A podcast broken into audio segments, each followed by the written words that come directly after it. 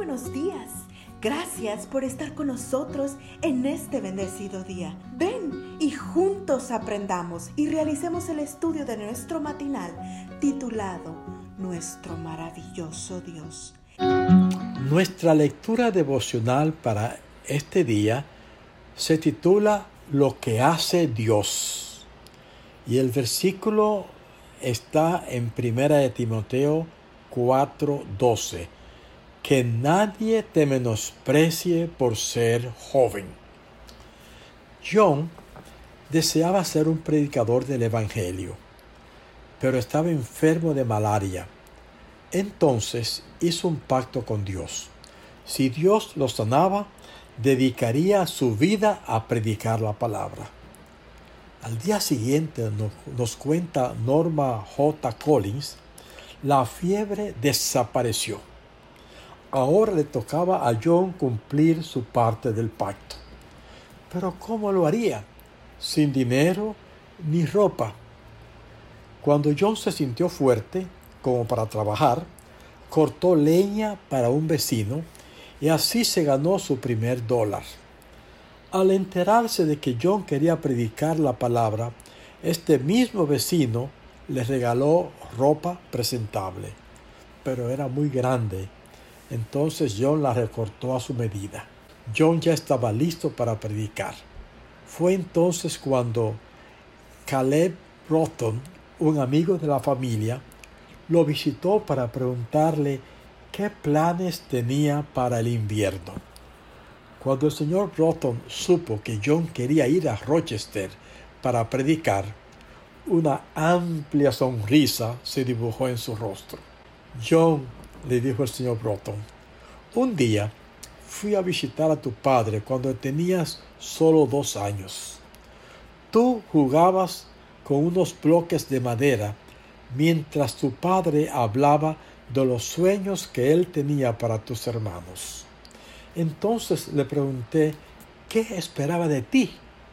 Me dijo, este muchachito va a hacer sonar la trompeta del Evangelio. Dicho esto, le entregó tres dólares a John para cubrir sus gastos. El 2 de enero de 1849, en una iglesia bautista de Kendall Corners, Nueva York, John predicaba su primer sermón. Durante dos noches, el predicador de 17 años, vestido con ropas cómicas, predicó con poder citando siempre la Biblia como su fuente de información. El impacto fue tal que el pastor de la iglesia decidió dar por terminada las conferencias, alegando que el local se iba a usar las noches siguientes para clases de canto. La gente no le creyó, entonces uno de los asistentes ofreció la sede de la escuela para que, para que las charlas continuaran y así ocurrió durante las cinco noches siguientes. Al día siguiente, uno de los ministros locales desafió a John. El desafío consistía en que podía mostrar por la Biblia que los muertos van directamente al cielo y que podía leerlo en Apocalipsis 25. Solo hay 22 capítulos en el Apocalipsis, le replicó John, respetuosamente. Su texto está tres capítulos fuera de la Biblia.